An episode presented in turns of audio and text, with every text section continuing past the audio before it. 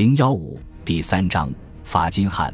十二月十五日至二十二日之间的某一天，法金汉在忠实的塔本上校陪同下，于波茨坦觐见了德皇。整个战争当中最重要的战略决策的日期竟无从确认。这种事情发生在法金汉身上，倒是再典型不过。德皇的回忆录中很奇怪的，根本没有提到法金汉或者凡尔登战役。而他本跟他的主子一样守口如瓶。这次觐见有可能发生在二十日。至于觐见的整个过程，我们只能靠猜测来还原历史的真相。德皇作为最高战争决策者，在马恩河战役之后，越来越远离战争指导的实际事务。这不仅让总参谋部感到惊讶，很可能也让他们暗中窃喜。德皇含混地提到过遍布全欧洲的杀戮。说：“我没想到事情会发展到这个地步。他经常会沉浸在自己乐观的幻想世界当中，无法自拔，忙着想些不着边际的事情。他待在位于沙勒维尔梅吉耶尔的西线总部时，整日悠哉悠哉，和前线下来的战斗英雄聊天，并给他们授勋，还常常在色当附近漫步，沉醉于过去简单而荣耀的时光中。进晚餐的时候。”德皇的随员要讲一些他特别喜爱的精彩的堑壕战小故事，这些小故事经过精心挑选和润色，一定要颂扬条顿英雄主义，并讽刺敌人行为的乖谬与荒诞。德皇有意地封闭自己，对接近战争真相的事情充耳不闻。就连他宠信的人，比如法金汉，如果胆敢试图打破德皇心中那些美好的霍亨索伦幻象的话，也会遭到圣驾的严厉申斥。关于这点，可怜的小毛奇已经领教过了。塔本和法金汉越来越习惯于对德皇报喜不报忧。我们可以想象觐见时的场景：法金汉用最新的堑壕战小故事打破沉默，开始进言。德皇跨坐在马鞍形的座椅上，这让待在写字台前的他也能幻想自己正在跃马战场，指挥百万雄师。当法金汉具体解释上述备忘录的细节时，德皇的双眼炯炯有神，充满着赞许。法金汉得宠绝非侥幸，他有足够的经验，能用花里胡哨的华丽外表来包装自己军事思想的严肃内核，让德皇听得兴高采烈。他首先花了很长时间论述“英国是我们最致命的死敌”这个观点，并将其发挥得淋漓尽致，极尽夸张。其实，英国1915至1916年间在协约国当中的相对实力地位，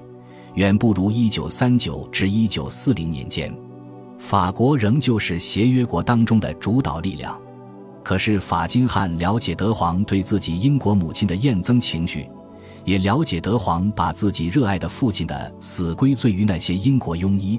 还有德皇在自己那位英俊潇洒的舅舅英王爱德华七世面前感受到的真实或想象出来的怠慢和轻视。法金汉还了解德皇怨恨皇家海军在和平时期每次都挫败自己的扩张意图，因此，他让自己的陈述听起来好像是要对英国发出致命一击，这样可以确保德皇听得进去他的观点。而且他选择凡尔登而不是贝尔福作为战场，这样发动胜利攻势的德军肯定将由德皇自己的儿子指挥。毕竟皇太子的部队自从1914年9月起就在一次次徒劳地进攻凡尔登的攻势了。德皇一定会出于这个私人原因而倾向于同意法金汉的计划。就在那个月，战争所带来的困苦和厌战已经在德国国内露出第一丝迹象。虽然问题还不太严重，但德国的社会民主党人让当局感到越来越棘手。单单为此，德军就需要在战场上获得一场大胜利。尤其是总参谋长预言，这场胜利的代价将会微乎其微。法金汉从柏林回梅吉尔总部的专列，在离目的地还有一小时车程的蒙特梅迪停车。施密特·冯·克诺贝尔斯多夫将军登上了专列。他是德国皇太子第五集团军的参谋长，按照德军中的惯例，也是该集团军真正的掌舵人，似乎也是他第一个向法金汉谏言在凡尔登发动攻势的。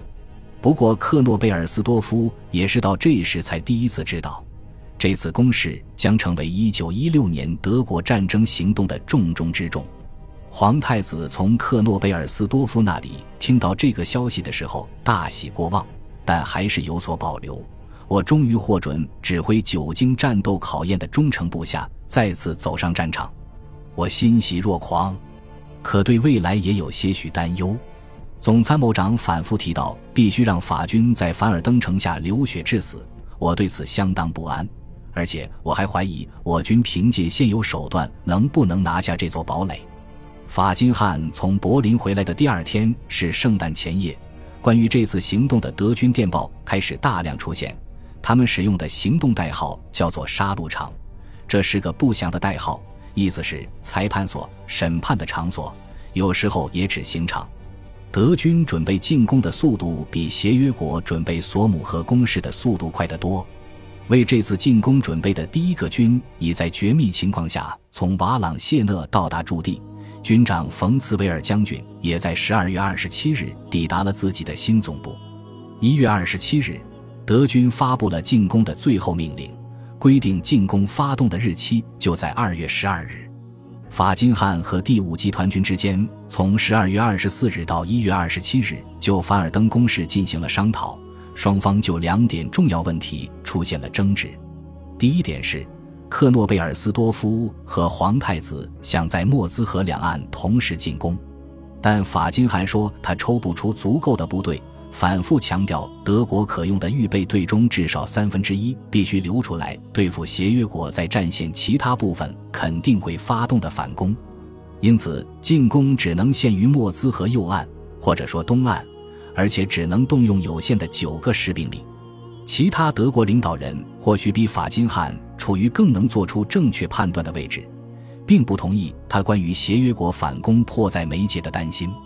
一月七日。与黑格麾下英国远征军对线的德军第六集团军参谋长冯库尔将军奉召前往柏林，获知德军即将在凡尔登发动进攻。法金汉提醒他，英军肯定会很快在阿拉斯以北地区发动针锋相对的反攻。德军在击败英军的反攻后，预计要到二月中旬才能够空出八个师对英军进行反攻。冯库尔简要的回答说：“法金汉对形势的预判是胡说八道。他正确的指出，英国基钦纳麾下的新部队根本就没有完全准备好作战。”二月十一日，凡尔登战役开始前一天，法金汉再次会见冯库尔，重复自己的预判，说协约国会在其他地段反攻，而德军击败这一反攻后，将让战争再次回到运动战状态。这些话传到了第六集团军司令巴伐利亚王太子卢普雷希特耳朵里。王太子评论说：“冯法金汉将军自己都不清楚他想要达成什么目标，只是希望命运会指向满意的结果。这就是法金汉没有明确表露自己战略意图所带来的困惑。德军作战计划中的第二点不和谐因素，也可能是这场会战里最令人困惑的一点。”那就是对凡尔登战役看法最尖锐的德国批评家赫尔曼·温特指出的自相矛盾。法金汉给第五集团军下达的命令只提到在莫兹河地区向凡尔登方向发动进攻，而皇太子在集团军命令当中指定的进攻目标却是以雷厉风行的手段夺取凡尔登。多年后，温特问塔本上校。法金汉到底是不是真想在一九一六年二月拿下凡尔登？塔本指出，夺取凡尔登从来就不是进攻的真正目的，真正的目的是歼灭守卫这个地区的法军主力。如果能在这个过程中拿下凡尔登，那当然更好。这个说法完全符合那份著名的备忘录的精神。而第五集团军想要在凡尔登取得速胜的愿望，则跟流血致死的指导思想背道而驰。法国一旦丢掉凡尔登，德军也就失去了将法军投入血肉磨坊的诱饵。第五集团军如果迅速推进，就会完全消除这个预计要流血飘橹的致命的突出部战场。皇太子和克诺贝尔斯多夫都没读过原始备忘录，那么我们一定会问。法金汉怎么会批准第五集团军的这份与自己的设想大相径庭的作战计划呢？也许这个问题的答案就在“士气”两个字。法金汉冷酷的头脑一定会料到，部队如果以为自己的目标是攻占法国最坚固的筑垒地区，而不知道真正的目的其实是在发动一次消耗战，就会打得更积极。同时，法金汉为了让第五集团军的行动符合自己的战略意图，一方面向皇太子许诺提供足够的预备队，另一方面却坚持把预备队控制在自己手里，而不交给第五集团军。他用缺乏营房作为借口，把两个师控制在距离战场两天行程的地方，